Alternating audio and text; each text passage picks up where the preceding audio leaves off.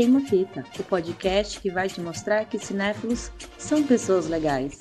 Com Naomi Oliveira, Lucas Lopes, Carol Figueiredo e Matheus Frota. Sejam muito bem-vindos ao Queima Fita. Eu sou o Lucas Lopes e eu estou aqui com os meus parceiros de sempre, com Matheus Frota, Carol Figueiredo e Naomi Oliveira.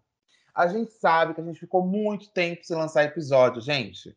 Mas isso não significa que a gente não viu o filme, não acompanhou a famigerada temporada de premiações, tá? Então, nesse episódio, nós vamos falar o que cada um de nós gostamos de 2021 e 2022. Até o momento. Então, bora começar passando no mesmo recorte temporal de lançamentos do último Oscar. Qual o top 5 de 2021 de cada um e por quê? Eu vou começar, tá, gente? É, e aí, nem todos estavam no Oscar, mas é o meu top 5 até esse ano, tá? Animais Fantásticos, eu só estou colocando por consideração a saga, não por ter sido um grande filme, não por ter sido é, é, é, grande coisa, mas estou colocando por consideração, por amor, sabe? Porque eu acredito ainda. Mas não, não é por grande coisa, não, tá? Queria até deixar claro aqui. Ataque dos Cães, que é um baita filme aí da Netflix, que deveria ter ganhado a estatueta de melhor filme. A gente está aí até hoje sem entender o que foi que aconteceu.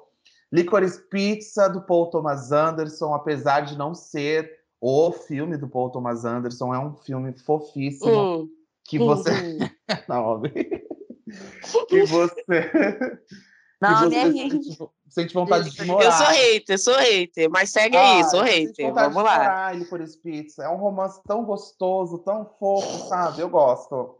Encanto da Disney, que foi uma, uma, uma um presente incrível, assim, é, nesse ano, um musical perfeito do Lima Manuel Miranda.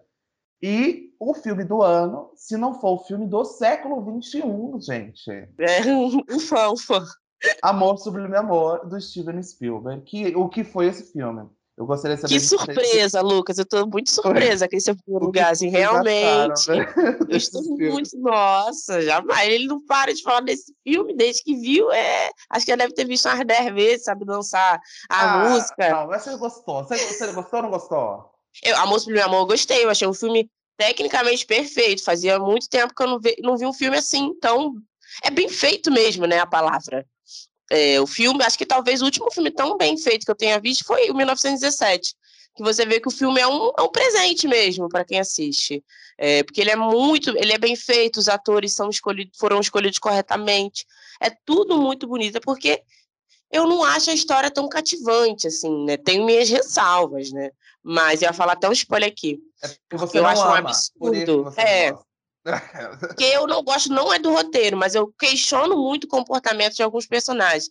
Eu acho que eu não consigo colocar no é. recorte é. correto da época, entendeu? E eu acabo questionando algumas coisas que não era para questionar. Mas eu amo Amor Sublime Amor. Aproveitar, já que eu tô aqui na voz. É, Encanto, eu gostei. Eu não sou muito de ver animação, mas sempre o Lucas indica pelo menos uma, duas, né? Eu me forço a assistir. Eu achei Encanto uma graça mesmo. Licorice Pizza, não gostei, obviamente. Eu sou muito fã do Paul Thomas Anderson e por isso eu não gostei de Licorice Pizza, porque é um filme muito abaixo é, dos demais. O filme não diz nada, não vai para lugar nenhum, você não reflete nada, assim, é um filme chato, ruim. Não gostei de Licorice Pizza. É, Ataque dos Cães é perfeito, realmente, assim, é um filme é, tecnicamente perfeito, é um filme com as atuações, para mim, é um presente mesmo, um filme lindo, eu gostei. E o Animal Fantástico, não sou capaz de opinar. E você, Carol e Matheus? eu não assisti Amor Sublime Amor, Lucas, porque eu fiquei muito engajada do Oscar esse ano. Então, eu escolhi a dedo o que eu ia assistir. E um dos meus critérios é: eu não assisto remake. Nossa, mas por causa de um critério tão ridículo, você não assistiu o fim do ano, não, ô, ô Carol. É de valor, é o meu critério. A vida é feita de escolhas. Essa foi a minha. o menos possível nesses Oscars, que eu não tava muito afim. Então eu só assisti o que eu realmente queria assistir. E eu não quis assistir Amor, Sublime Amor. Não significa que eu acho um filme ruim, significa que eu também não sou capaz de opinar. É isso. uh, mas além disso, eu vou falar mais de Ataque dos Cães na minha, na minha lista, spoiler. Mas em defesa de Licorice Pizza eu gostei. Eu achei a fotografia muito bonita. É meio bobinho? É. É, um, é uma história adolescente, gente. A gente era muito idiota quando a gente era adolescente. Vocês É lembram? isso, Assim, é isso. Não tem como esperar maturidade nenhuma daquele casal. Ou não casal, né? Fica aí o questionamento. Mas, é, de- mas eu achei. Eu sou muito fã das irmãs Haim, né? Que estão no filme, as três. É, musicalmente, gosto muito do trabalho delas. Então, pra mim, foi, foi, foi bonitinho, assim. Eu, eu saí meio, ah, meio, meio bobinha, assim, sabe? Depois do filme. Então, não é um filmaço, assim, mas eu Hum. sou defensora. É Não. uma delicinha. Licorice Pizza é uma delicinha. É porque a Noma é acostumada com os filmes do Paul Thomas Anderson, que você sai, que você sai e você, você toma um, um ansiolítico depois do filme. Mas, e o filme não é isso, né? Matheus, comentários? Talvez o Matheus seja o único capaz de opinar no Animais Fantásticos, ou não. Eu opino contra porque eu achei o filme ridículo. Eu acho que não faz jus ao filme. A gente já Por tá no não terceiro filme de uma. Meu a Deus, gente já gente, tá no terceiro Matheus filme. aqui? Eu não entendi o que aconteceu. Pera lá, vamos lá, vamos lá, vamos lá. A gente tem que falar, isso é um assunto sério. Sério que envolve não apenas a toda a história ambientada ali nesse novo universo do- do- dos bruxos, mas sim sobre o universo dos bruxos. Eu acho que a gente, a gente enquanto é, fãs, queremos que faça jus à importância do, do mundo bruxo. Então, quando você lançou essa nova leva de filmes, é, os fãs esperavam algo muito, muito sincero e muito bonito. E é algo que não está acontecendo. O primeiro filme até fazia sentido, tá com esse nome, Animais Fantásticos, que a gente estava sendo introduzido nesse novo universo dentro do mundo bruxo, mas um pouco anterior, né, ao aquela história que a gente assistiu que era de Harry Potter. E quando a gente é introduzido no primeiro filme, beleza, mas no segundo já deixa de, de fazer sentido estar trazendo esse nome, termo, Animais Fantásticos, e tá trazendo o Ed Redman como protagonista. Eu acho que do segundo para o terceiro tem essa grande virada. O segundo foi uma grande falha. O terceiro está sendo, porque eles não mudaram o protagonista. Eu acho que o Jude Law já devia estar tá assumindo esse protagonismo, até porque a gente vê essa virada de chave do segundo para o terceiro filme, que é esse combate entre o Grindelwald e o Dumbledore. E, de fato, não ocorre isso. O filme enrola, enrola, enrola e não consegue fazer jus ao que os fãs esperam. Então, Respeito É, o legado do J.K. Harry Rowling. Potter. Jake Rowling pecou muito é, no segundo filme, porque ela era a roteirista. Nesse segundo, nesse terceiro, entrou junto com ela um roteirista de fato. Então, é, é falho, eu acho que o nome em si e a própria história peca um pouco de, de dar esse protagonismo ao Dumbledore. Carol, eu acho que Carol, não sei se concorda, discorda. Quer comentar alguma coisa? Ela concorda com o Ed Redman, com certeza. É com certeza, pior ator do mundo, né? Já, já erram aí na, na escalação. Mas, não sei, eu acho, eu acho controverso esse ponto do Matheus, porque quem sabe a história sabe que o livro Animais Fantásticos e Onde Habitam foi escrito pelo personagem interpretado pelo Ed Redman. Então, para mim, faz sentido ele ser o protagonista, porque ele É escreveu o Lucy, livro. né? Exato. Então, eu acho que é por isso que o nome tem, tem o nome é baseado no livro, né, que existe ali no universo que eu tenho, que é ótimo, inclusive. E, e mas e, e foi escrito por esse personagem que é o como é que é o nome dele? Salamander lá. Newt. Scamander. Tá bom, gente. É, a minha lista. Fiz esse acalorado debate acerca de filmes de Harry Potter sem Harry Potter, como diria Choque de Cultura. É, eu acho que em quinto lugar, para mim, controverso no meu grupo de amigos. Então, se meus amigos estiverem escutando aí, um beijo para vocês. Eu, meu quinto melhor filme eu achei Duna, porque eu achei um show, assim, gente. Eu assisti naqueles cinemas fodões IMAX, assim, foi uma puta experiência. É, muito intenso. Acho que os cinemas estavam voltando aqui em Berlim quando assisti, então estava muito lotado. É, então tem aquela vibe, né, de tipo filmão, todo mundo querendo ver. E eu achei que é, entregou.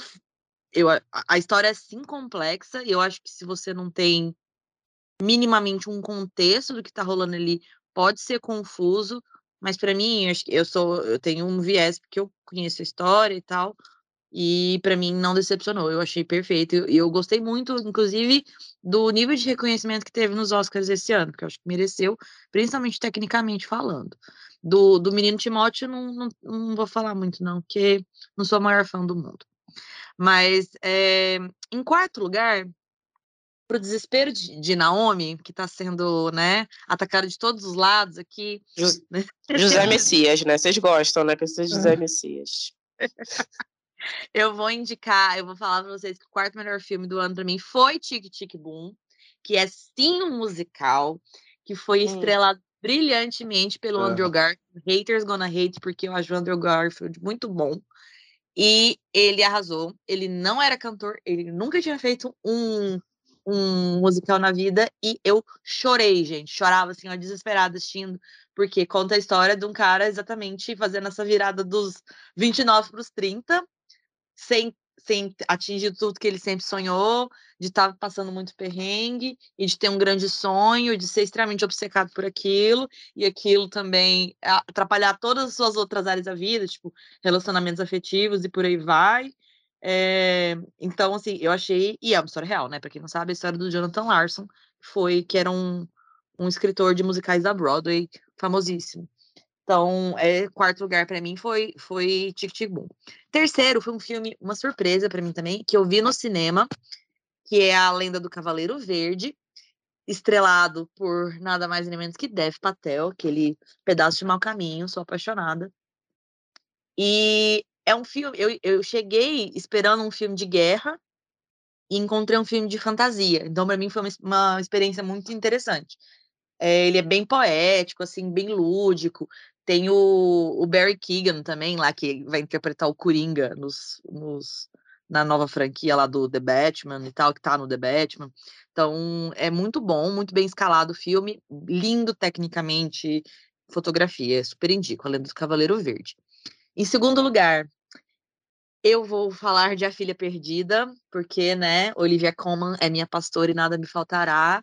Eu acho ela perfeita em tudo que ela faz, principalmente ah. sendo Helena Ferrante, né? Helena Ferrante, autora renomadíssima e de, de filmes, é, de livros, perdão, muito, muito fortes, impactantes. Escreveu a história da Filha Perdida, que foi interpretado com maestria. Gente, eu gostei tanto que eu assisti duas vezes. E não é um filme agradável, é um filme muito desagradável.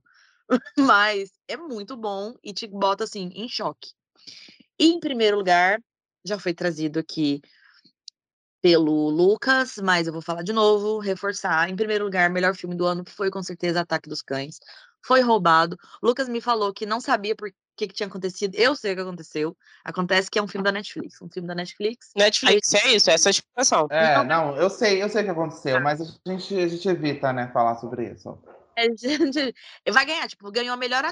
Foi a mesma coisa que aconteceu com Roma. Ganhou melhor diretor? Não vai ganhar melhor filme. Já é demais ganhar melhor diretor. Mas tá aí que tá. A Apple ganhou. A Apple é um streaming e acabou ganhando, mas enfim. Mas, mas ganhou o, o Coda. Coda não é um filme de streaming, entendeu? Não é um original Apple TV, é um filme que foi feito normalmente e foi comprado. Streaming, é, exato. Foi distribuído também em streaming. Hum. Não é um filme produzido por um streaming. Hum. Essa é a diferença. Sim. Então é essa a minha lista, gente. O que vocês acharam? Ah, eu gostei. É uma lista bacana, né? Tic Tic Boom eu realmente não gosto, gente. Eu, é, eu acho que é o mesmo caso do Licorice Pizza. Eu acho que se fosse um filme de qualquer outra pessoa, talvez eu gostaria. Sim, talvez não ia amar, né? Acho que é impossível. Mas talvez eu não seria tão crítica. Eu acho que por ser um filme do Lino Manuel Miranda, eu cheguei com mais expectativa mesmo, assim. E foi frustrado. Eu achei que o filme parece um filme de televisão. É, para mim, não parece filme de cinema, assim, uma grande produção. É, eu senti um dos poucos filmes que eu sei que foram gravados na pandemia que eu senti o impacto da pandemia. Eu vi cena em tela verde, que não era para ser em tela verde, é, eu achei tudo muito simples. É, eu achei ele extremamente repetitivo, o, o, filme. Chegou uma. Filme, quando eu vejo quanto tempo ainda tem, é porque tá, me cansou. Fica, fica ali girando, girando, girando. Realmente o destaque é o Andrew Garfield. Eu fiquei muito, mas muito surpresa de verdade. Eu fui até ver outros musicais de Andrew Garfield, né? Porque canta legal, né? Nunca tinha feito música. Eu falei, que isso, gente? Como assim? É surpreendente. O que ele conseguiu entregar. Parece que ele é um ator que faz musical a vida toda. Eu realmente fiquei muito impressionada. Espero que ele faça mais é, musicais, porque foi sensacional a atuação dele. Para mim, é o grande ponto alto do filme é a atuação dele, mas as músicas são ruins. Não lembro de nenhuma, por exemplo. Manda cantar música que, tipo, não me lembro. Acho cheio chato, achei um filme chato. Lendo Caravaggio Verde é muito tênis verde para mim, literalmente, né? Eu me lembro quando a Carol viu, olha, vi muito bom, talvez a Naomi não vá gostar. Então, se a Carol já fez essa curadoria, quem sou eu, né? Para questionar. E, e, a filha perdida, eu gostei também. É a mesma coisa que a Carol falou. É, é um filme muito desconfortável, mas eu achei muito bacana, sabe? É, como ele consegue, ele, ele é sufocante, né? Ele é um filme sufocante. Eu achei que o filme falava de uma coisa e ele fala de outra, e é muito bacana. Quando a gente começa a entrar na mente da protagonista, entender, são, ele consegue trazer para a gente conflitos que são tão internos, mas que fica muito a gente consegue dividir e entender aqueles conflitos. Eu achei muito bom mesmo, assim. É um filme de altíssima qualidade. Para mim, ele vem, não é porque é com Oliva Como, mas ele vem naquela linha do próprio meu pai, porque também diz um pouco né, sobre a figura materna, fala um pouco sobre o que envolve, e é muito bom, sem palavras. E Duna. Né? Culpa um conceito muito complexo, e ele fala muito sobre isso. Muito, muito bem. Ele fala muito. Eu não sou mãe, não sou assim, não sou capaz de opinar sobre mãe, mas eu repensei de verdade. Eu repensei até se eu quero ter um filho um dia. Porque é aquilo mesmo, a pessoa não deixa de ser a pessoa porque virou mãe, sabe? Eu adorei, amei de verdade. Duna, eu sei que vai surgir novamente, né? Porque temos aí uma pessoa que gosta muito de ficção científica, não sei o que. Então, vou deixar para depois. E você, Matheus, e você, Lucas, o que vocês acharam de listinha de Carol? Olha, eu gostei bastante da lista da Carol. O único, o único filme que eu não vi foi A Lenda do Cavaleiro Verde, mas já vou deixar aqui no meu radar para ir atrás depois. Tic Tic Boom foi um acontecimento, assim. É, é, é, é aquele que filme que você. Ai, Naomi, você é tão insensível, não. Você tem que fazer, levar isso pra terapia. Porque é um. foi um filme que eu, fiquei, eu chorei no sofá, gente.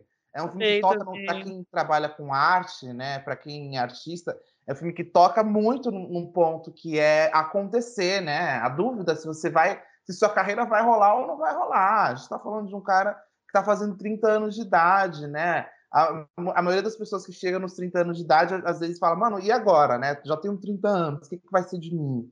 E o filme fala desse tema de um jeito muito sensível. Eu gosto pra caramba. Tem sim problemas técnicos por, por ter sido gravado na pandemia, só que eu acho que isso não, não, não invalida, sabe? A qualidade que o filme tem. Eu gosto muito de Tic Tic Boom, assim.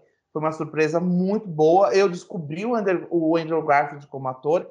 Eu só conheci ele do Homem-Aranha, que não é um filme que eu gosto. Então, assim, é, foi uma surpresa muito boa. Muito boa. E Duna, é, eu vou deixar, porque eu sei que o Matheus vai colocar na lista dele. É, foi um filme que eu gostei, mas eu tenho as minhas ressalvas também. Vou deixar para falar quando ele citar. Uhum. olha aí, olha aí. É, antes de falar sobre Duna, porque esse é um ponto bem polêmico, é, não polêmico pelo filme, mas polêmico pelo estar tá na posição onde está. É, Andrew Garfield, cara, eu acho que é um ator que entrega muito. É, tem aquele filme sobre guerra que ele é um enfermeiro. É ótimo, até o último homem, perfeito. Até o último homem, pronto.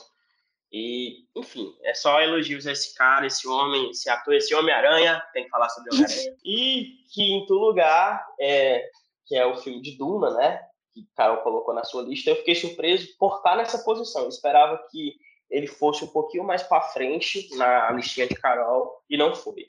E agora entrando na minha lista, em quinto lugar temos Kate, é um filme da Netflix, me surpreendeu muito por quê? Porque é um filme que, em primeiro lugar, eu não esperava e, em segundo lugar, é um filme de ação que remete muito àquela vibe, eu não sei se vocês assistiram Atômica, mas é um filme que remete muito à pegada de Atômica junto com John Wick.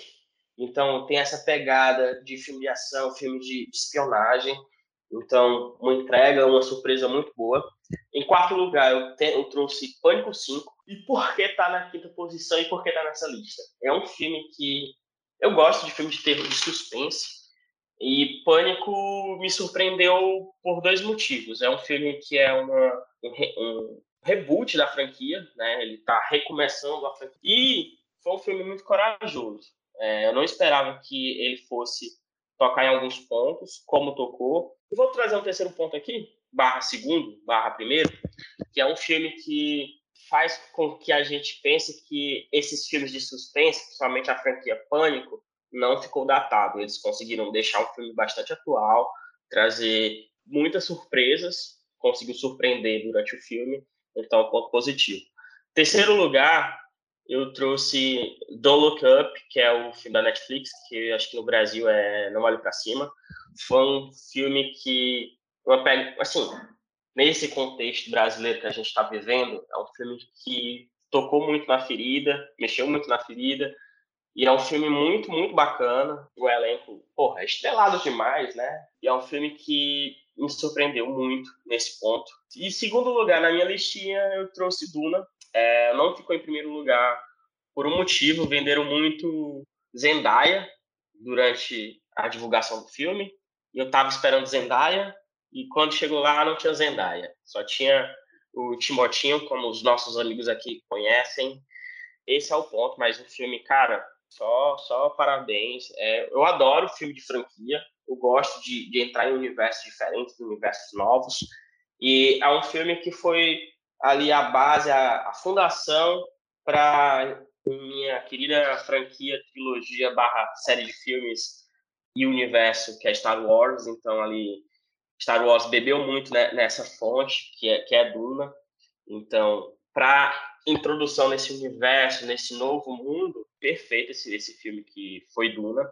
E em primeiro lugar, eu trouxe. Ah, e Duna tá na HBO Max, tá? E Não Olhe para Cima tá na Netflix.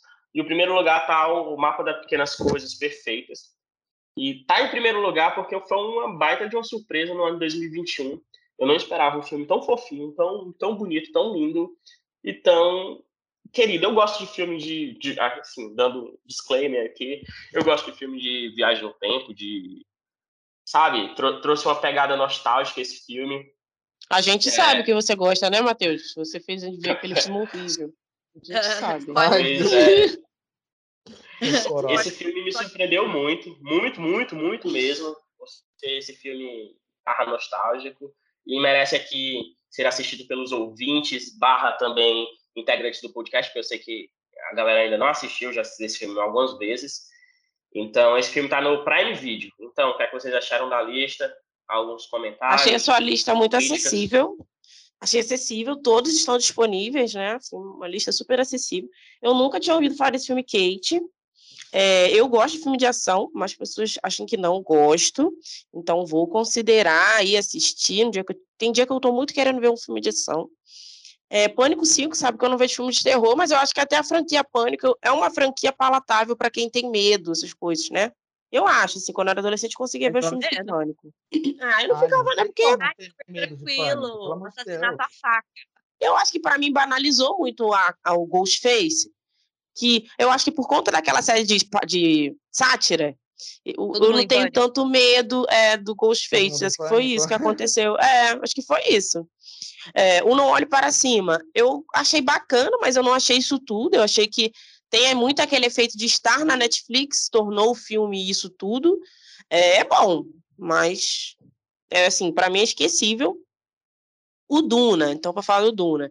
Todo mundo sabe que eu não gosto muito de ficção científica, mas e eu não gosto do, do Timothy, né? Não gosto, acho ele um ator super estimado. Mas eu fui para ver assim de coração aberto mesmo, sabe? É, fui ver no IMAX. É um filme muito bonito. Eu fico. Quem não viu no IMAX, perdeu no 2, vão assistir. É muito bonito mesmo, assim, é um filme perfeito, é, tecnicamente. Eu achei a história bacana. Eu confesso que, assim como a Carol falou, eu fiquei um pouco confusa em alguns momentos, tipo, eu tive que reorganizar o meu pensamento. Em algum... Ih, é isso que está acontecendo? Ah, sabe? É, eu acho que talvez demanda um mínimo conhecimento prévio para você entrar melhor, né? Não ficar se perguntando o que está acontecendo. Mas eu achei bacana, eu acho que vem mais filmes legais é, por aí. Sobre o Timothy, eu acho que é a melhor atuação que eu vi na vida dele até hoje, porque ele é um ótimo garoto confuso. Eu acho que aconteceu a mesma coisa do, no Garoto Exemplar com Ben Affleck. Eu adoro Ben Affleck, né? Mas o, a melhor coisa que o Ben Affleck faz é homens mimados, né? Homens ricos mimados. E o Garoto Exemplar caiu como uma luva para ele. É, e o Duna é isso. O, o Timothy é um ótimo menino perdido. E o protagonista do Duna é justamente um menino perdido. Então, para ele, caiu como uma luva o personagem. Eu acho que ele faz muito bem. Aquela atuação dele lá na cena da bruxa é sensacional, assim. Uma entrega perfeita. Eu gostei mesmo, de verdade. Eu achei a atuação dele boa. Eu fiquei triste por conta lá do rapaz que faz o pai dele, que eu gostei também. É, da atuação dele, mas né, não vou contar o que acontece, mas fiquei triste. Não, você já contou, gata. Fiquei triste. Não, todo mundo já entendeu. Triste. Fiquei triste, mas achei bom, de verdade, assim, dentro dos filmes de ficção científica, eu achei bacana, estou com vontade de assistir é, o próximo. Então, acho que Duna é um bom filme. E o primeiro, o Matheus já falou muitas vezes desse filme. É, e eu vou dar uma chance, sim, um dia que eu tiver aí, Prime Video, sento ali e assisto. Eu acho que deve ser um filme bacana, aquele filme que domingo você vê, você fica feliz e tal. Eu vou, vou assistir. E você, Lucas, o que você achou dessa belíssima lista aí do Matheus? Eu vi dois. Eu vi o, o Não Olhe para Cima, né? E Duna. O Não Olhe para Cima é, um, é, um, é uma polêmica, né? Ou, ou ama ou odeia Não Olhe para Cima. Eu amo, assim. É um filme que te deixa angustiado. Você se diverte com ele, você você você curte pra caramba, mas quando você traz pra nossa realidade, você sofre, né? O Não Olhe para Cima. Eu, é um filme que eu gosto. A Carol tem sérios problemas em, em, em, gostar desse filme, mas eu sou um fã, assim, de Não Olhe para Cima. É, agora, Duna, o que, que eu achei de Duna, gente? Duna seria o filme que eu seria extremamente apaixonado, porque tem a mesma densidade que Senhor dos Anéis, por exemplo, tem, sabe? É, são três horas de filme, em, em cenas de grandes planos, em, em, diálogos que, se você não, não viu, ou pelo menos o mínimo sobre a história, você não entende o que está acontecendo. E Duna é isso. O que me incomoda muito. Só, só, deixa eu só confirmar o nome do, do diretor de Duna, em nome de Jesus. Denis Villeneuve. Como assim? Não, não, não, não, não, não, não. Para lá. Não, não dá, não dá, velho. Desculpa, mas assim, eu acho ele é, muito bom de técnica. Eu gosto da, da técnica dele como diretor mas eu não gosto dele, da, é, da, do tempo que ele dá para os filmes. Ele deixa os filmes terrivelmente longos, sem necessidade, assim, eu não, não, curto, não curto. Blade Runner, que, é, que ganhou o Oscar de efeitos visuais, eu acho um porre de filme. Eu acho bonito, acho artístico, sabe?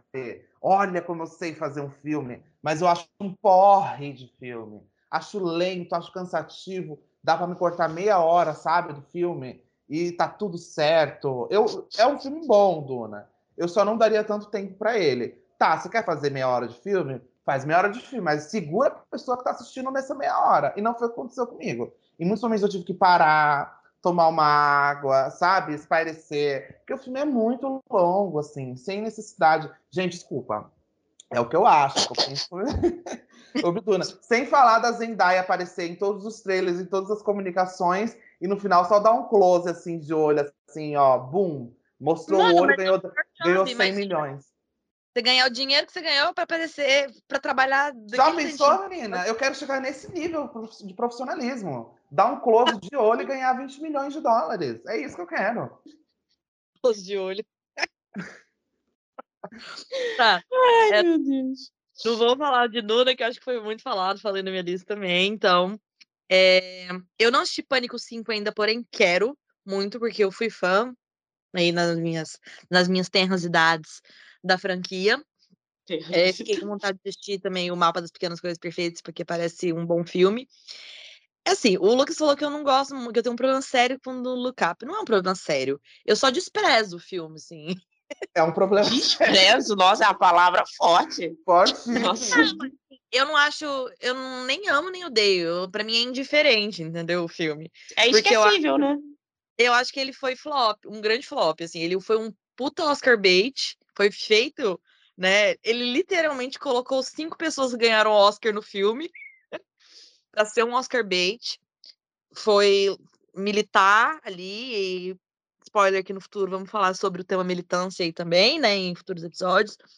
Mas para mim foi, né, tipo, é, pregou para convertido e, uhum. e, e, eu, em alguns momentos eu achei tipo totalmente, principalmente a cena do Timóteo. Quando o Timóteo entrou no filme, eu falei, ah, não, vamos embora. Calcei o sandália e fui pegar minhas coisas aqui. pra que que enviou aquele personagem aqui Timóteo nesse gente sem necessidade.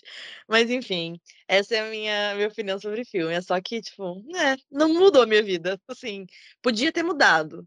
Eu, eu, eu concordo que o tema é importante, né? Não, não me entendam errado. Agora, eu achei meio, meio flop.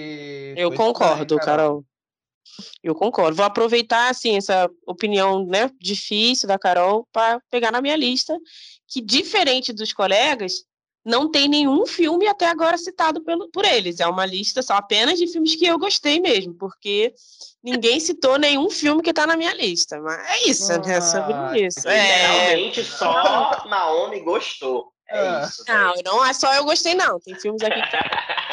Mas vamos Nossa, lá. brincadeira. Que eu não achei, assim, os outros filmes que vocês citaram eu gostei. Para mim, tirar o Ataque dos Cães foi uma escolha, porque o Ataque dos Cães, para mim, é o melhor foi um dos melhores filmes, né? é, dessa temporada, mas não é um filme que me tocou tanto. Então, se é uma lista minha, é, então Ataque dos Cães fica de fora, porque outros filmes que podem até ser, não serem tão bons aos olhos do, dessas pessoas, mas me tocaram mais. Então, em quinto lugar, é um filme que para mim foi uma surpresa mesmo na temporada, não estava dando absolutamente nada, que é O Beco do Pesadelo. Eu gostei é, do filme, no primeira metade até vi junto com o Lucas, né? A gente viu eu e Lucas, foi engraçada a experiência. A primeira metade do filme eu estava debochando do filme no Stories, porque é a primeira parte do circo, né? Quando vira a segunda parte do ilusionismo e tudo mais, cara, o filme fica sensacional. E faz sentido ter tido a parte do circo, né? Eu achei o filme subestimado na temporada de premiações. É um filme muito bom, merecia mais atenção. A atuação do Bradley Cooper, muito boa. Para mim, é uma das melhores que ele já teve na vida dele. Só perde para Nasce uma Estrela, que para mim é a melhor atuação que ele já teve até hoje. Muito bom. Tá no Star Plus, gente, vale muito a pena. Beco do Pesadelo. Em quarto lugar, um filme que eu tenho vontade de ver de novo, e eu não sou pessoa que vê filme de novo, é o Belfast. Eu gostei muito do Belfast. É um filme que me tocou. É, acho que todo o conceito do filme, né, ele fala muito sobre você sair do lugar onde você tem as suas referências, onde você está construindo a sua vida. Ele fala muito sobre a família. É, muito, eu achei muito bonito mesmo, o filme me tocou. Eu entendo as pessoas que não gostam de Belfast, porque eu acho que o Belfast ele colocou uma pompa muito grande e uma história que é simples. Não precisava ser preto e branco, não precisava de algumas tomadas que dá um tom épico, não precisava. Se ele fosse um filme simples, talvez as pessoas gostariam mais de Belfast. Mas eu gostei muito, tem uma fala ali do avô do menininho, né, que é o protagonista, que eu fiquei muito emocionada.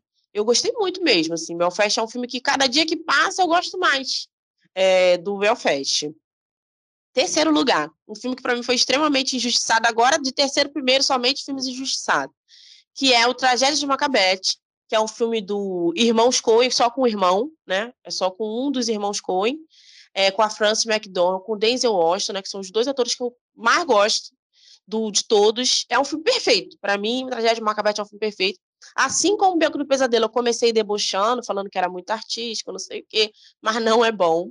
É um filme que é teatral, né? Ele é realmente teatral, o tom que ele dá, o jeito que ele é organizado, mas não fica com aquela coisa tipo do, do vamos dizer, do aquele que eu não gosto da, do Chadwick Boseman, Voz Suprema do Blues, que é um filme que se propõe a ser filme, mas ele ainda é teatral. O Trajeto de Macbeth é um filme com um tom teatral, mas ele se apropria de algumas coisas do cinema para trazer essa história para gente.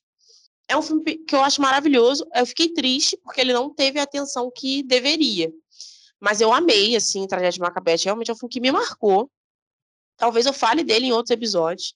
Em segundo lugar, também é um filme que talvez eu vou falar, eu acho que eu já falei também em outros episódios, que é em um bairro de Nova York. É, como eu falei, eu adoro o Lin-Manuel Miranda, e para mim essa é a grande obra-prima dele. Eu gosto mais desse filme até do que de Hamilton. É um filme lindo, para mim, conversou muito comigo, com quem eu sou, com a minha vida, com as minhas referências. É um musical lindo. É o meu musical favorito, era Rocketman, né? Agora é em um bairro de Nova York, continuo amando Rocketman, mas em um bairro de Nova York ele é sensacional, gente. Assistam, por favor. Um filme lindo, lindo, lindo, tá à noite Biomax. E por fim, o melhor filme do ano passado, definitivamente, injustiçado por conta daquela bomba que foi Casa Gucci, né? Erraram na divulgação, divulgaram o filme do Hitler Scott errado que é o último duelo. Para mim é perfeito, o roteiro é muito bom. Ele usa de um recurso para contar uma história muito bom. Eu acho que né, na altura desse episódio, né, estamos em 2022, tá? Você que vem do futuro está ouvindo esse episódio.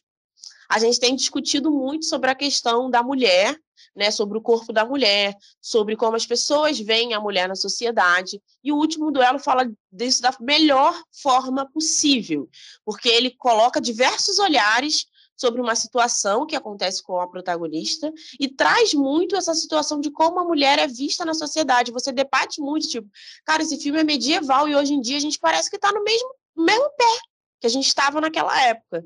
Então, o filme é sensacional. O filme é perfeito. Ele fala de temas importantes da forma certa. Ele é bem montado. As atuações são. Fazia muito tempo que eu não vi o Matt Damon em um filme bom, né? Então, ele está atuando muito bem aqui é perfeito, merecia ter sido indicado a melhor filme e quiçá ter ganho.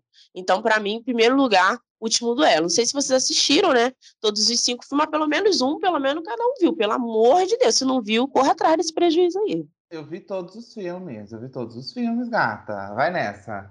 Eu vi. A gente viu junto o Beco do Pesadelo, né, Naomi? A gente não tava dando nada pro, pro Beco do Pesadelo. Eu acho que era mais pelo preconceito com o Guilherme Del Toro, né?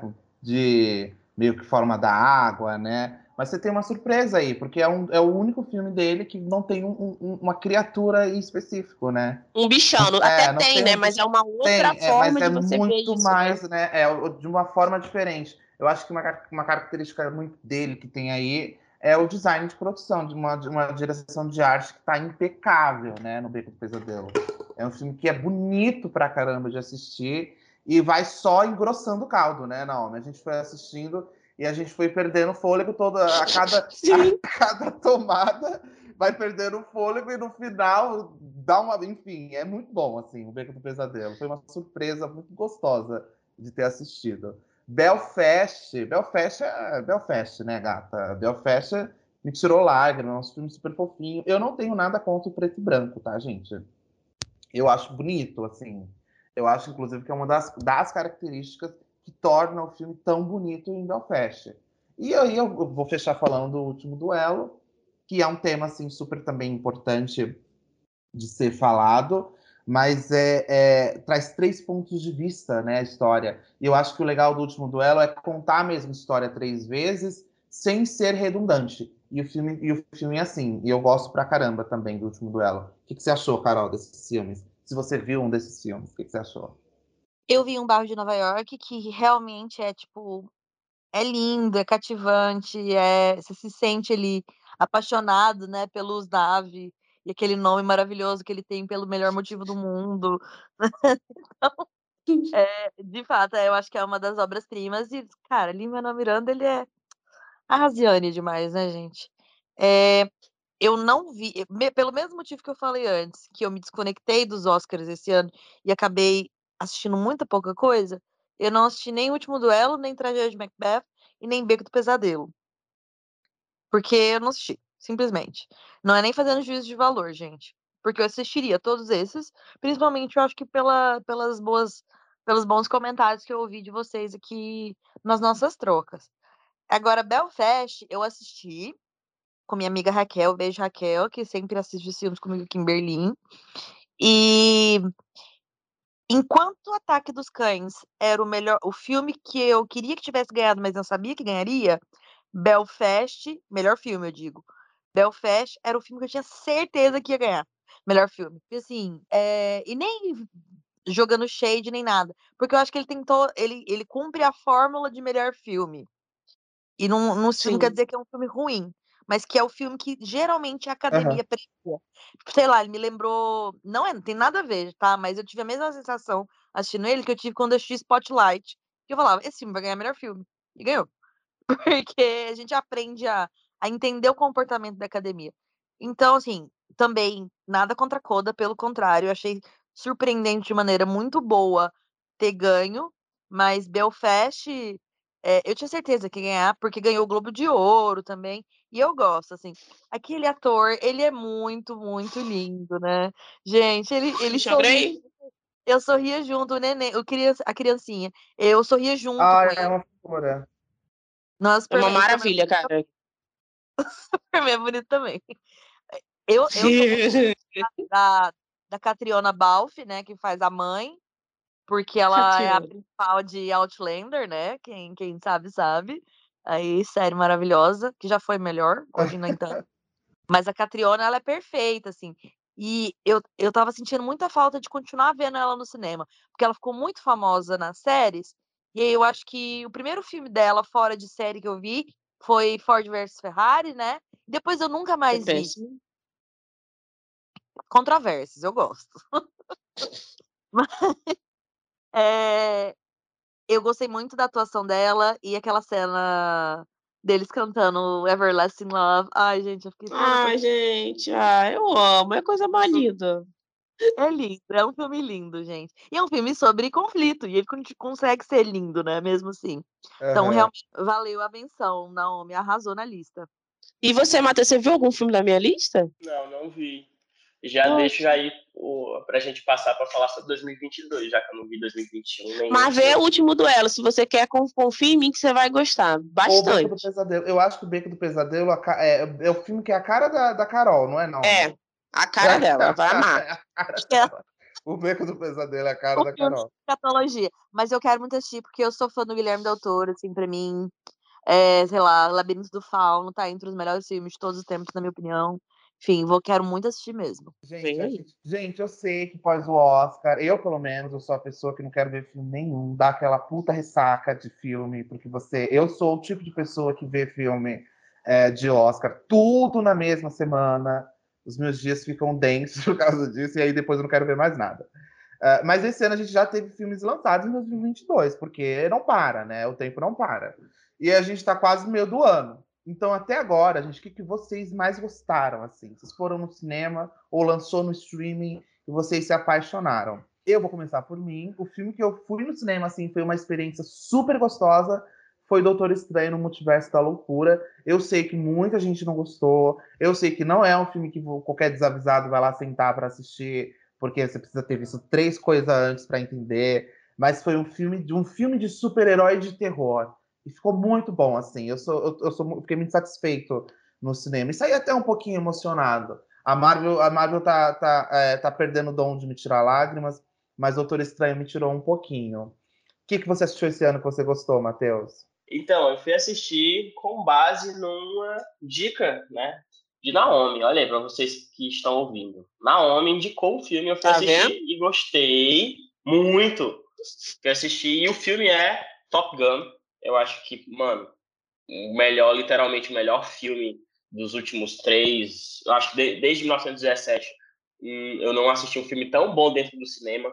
Tão bom no sentido que, tipo, é, lhe prende, sabe? Traz muito, muitas sensações boas. O, o- você tá dentro do ambiente do cinema, é, junto com aquele áudio, junto com aquela tela gigante.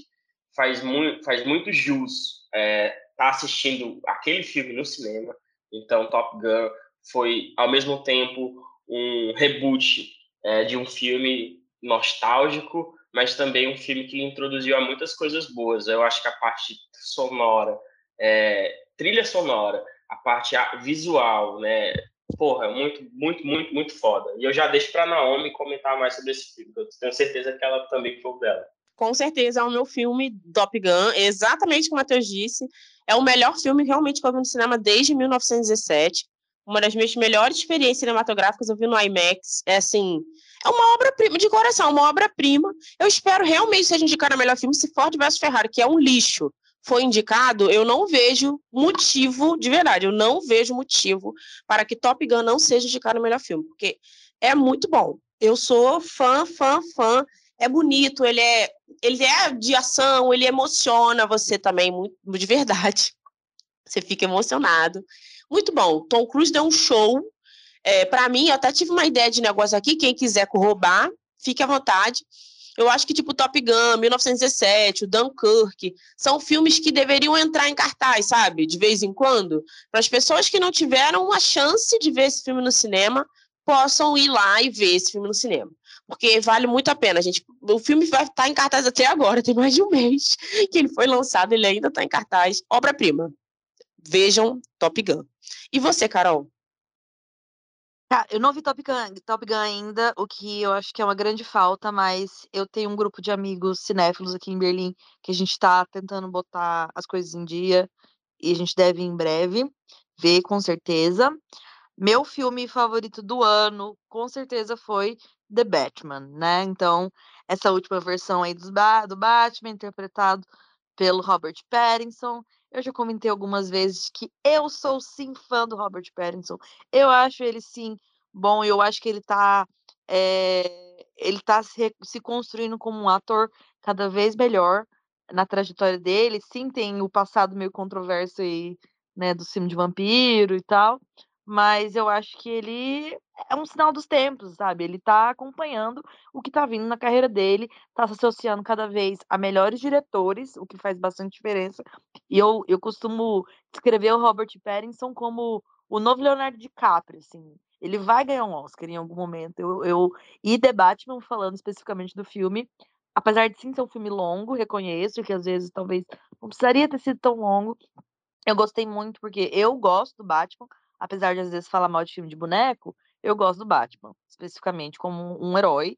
E esse filme, ele ele resgata a ideia do Batman detetive, né, que é uma grande característica do Batman e que estava aí ficando muito em segundo, terceiro plano, focando mais nos atributos físicos, né, do Batman, né, como um, um cara que sabe lutar e que tem vários apetrechos ali e tal. É, mostra isso mas também demonstra essa outra característica do Batman que remonta muito aos primórdios, né, do, do personagem e tal. Fora que eu fui uma adolescente emo e foi um presente para todos nós que fomos adolescentes emo nesse filme. O Batman emo é real e ele não pode te machucar. E toda vez que tocava Nirvana, eu cantava junto. Foi muito bom, gente. Sério, eu adorei, adorei.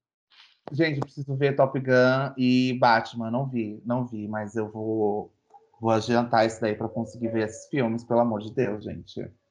Gente, agora depois de escutar essa nossa longa é, discussão sobre os nossos top 5, porque tem muito filme para comentar, né, gente? A gente ficou muito tempo longe.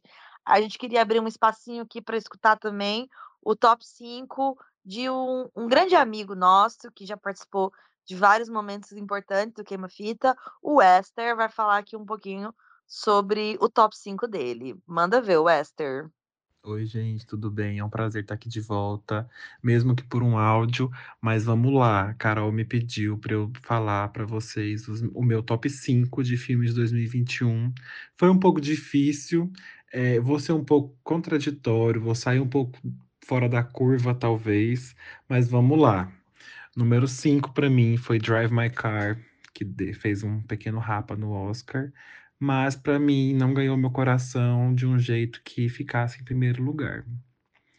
Número 4 para mim foi o grande é, ignorado pela academia, que foi Spencer, que para mim a atuação da Crepúscula foi maravilhosa. Ela, assim, ó, me surpreendeu de todas as formas possíveis.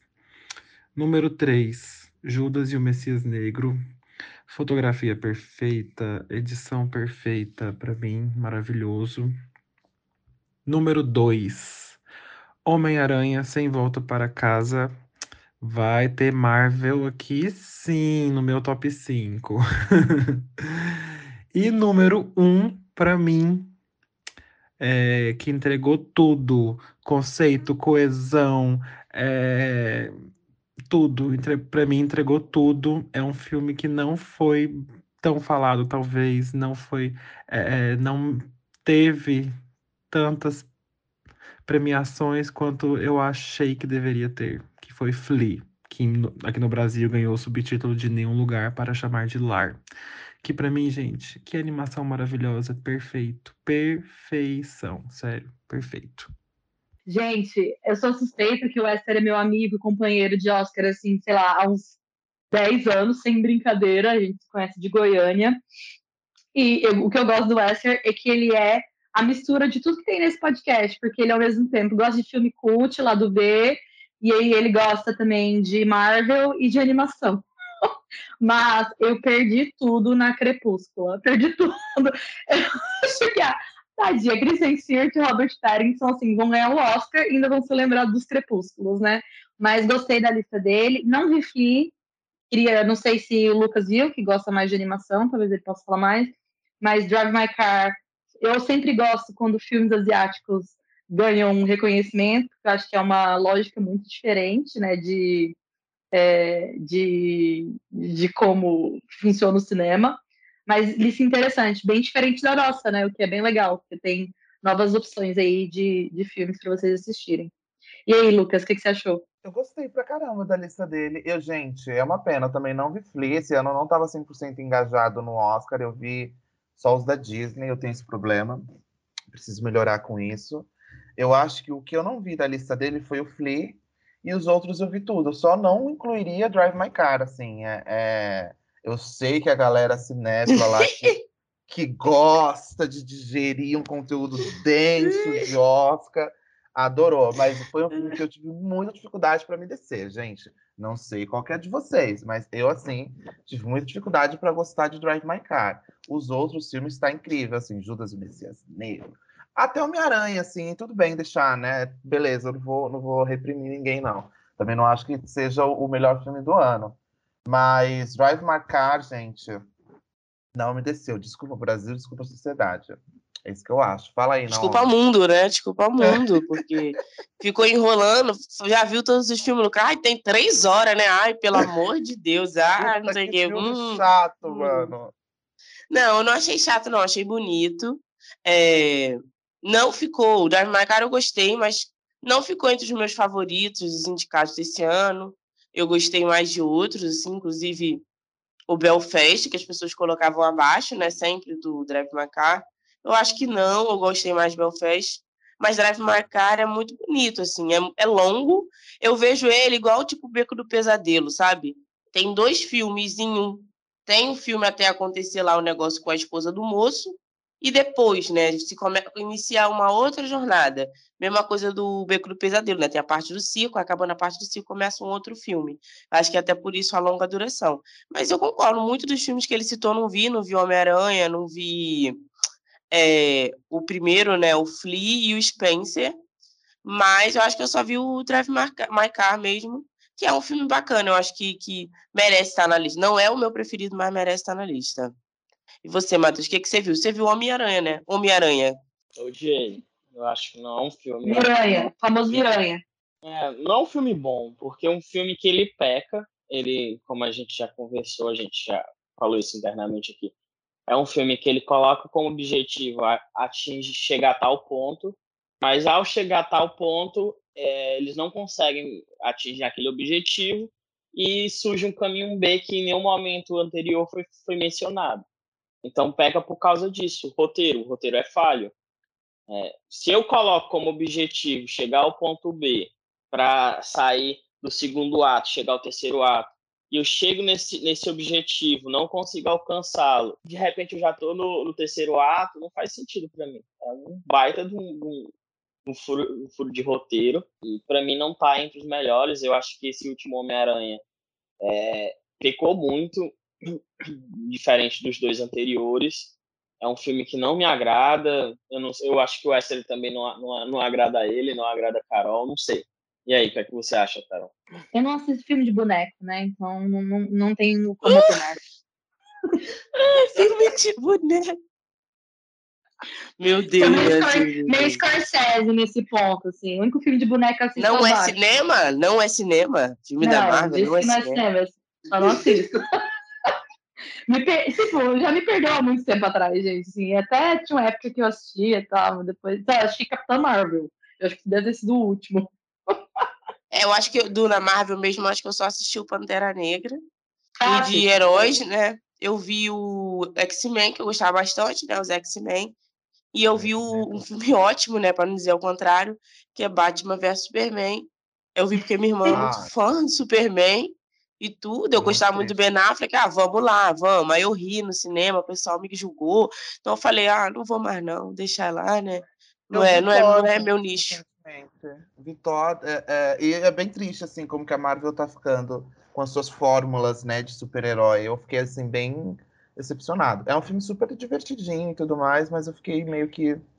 Oh, meu Deus, 40 conto ingresso? Sério? Isso daqui? Ai, É sobre é. isso, né? Reflexão sobre o futuro do cinema na perspectiva de quem tem que pagar 50 reais, né? Pra assistir, né? É, é o quê? Dois, a streaming também tá caro, mas, pô, o número Não, de mas é acesso sem- que você tem, isso né? é sem conto num dia, gata. Você paga 50 conto no É. ingresso. Chega lá, vai comer uma pipoca, vai comer um negócio. Mais 50, mais 40. Eu que sou morto de fome, que encho a mão de coisa na americana, já me deu 50 conto isso. É 100 reais num filme. E aí, no final, o filme ser uma bosta, ô, menina, não faz isso comigo, não. Porque é, é acabar com o meu dia. Fica aí a indignação, gente. Fica aí, processo. Queima-fita também é militância. Exatamente, acesso à cultura. Vamos lá, vamos que vamos. E com toda essa indignação aqui, né, nossa, é, e com a colaboração do nosso querido Wester. Muito obrigado, Wester. Um grande beijo, Wester. Esperamos você aqui para um episódio com a gente. A gente encerra o nosso episódio de hoje. Espero que vocês estejam gostado. É, a gente tá vendo muito filme, a gente vai comentando aos poucos aqui. Vocês vão ver as nossas opiniões polêmicas sobre filmes populares. Aos poucos vai vindo, né, os que a gente não citou aqui. Mas fiquem ligados aí nas nossas redes sociais, acompanhem, peçam temas, participem, que a qualquer momento pode ser você o participante do Queima Fita. Isso, gente. Então, não deixe de seguir a gente nas redes sociais. A gente vai abrir muitos espaços de contribuição, participação. A gente constantemente convida é, os mais engajados queima-fitters que interagem com a gente lá para participarem. Ou seja, vem aí nessa temporada também outras participações incríveis. É, e é isso, arroba queimafitapod, vocês vão ver que a gente está com as redes bastante ativas. Podem ir no Instagram, podem ir no Twitter e também no Facebook e no YouTube, né? Porque a gente também está subindo todos os episódios lá. É isso aí, hein, gente? Eu tô aqui nos próximos episódios, hein? Beijo, gente. Até a próxima. Tchau, gente. Até a próxima.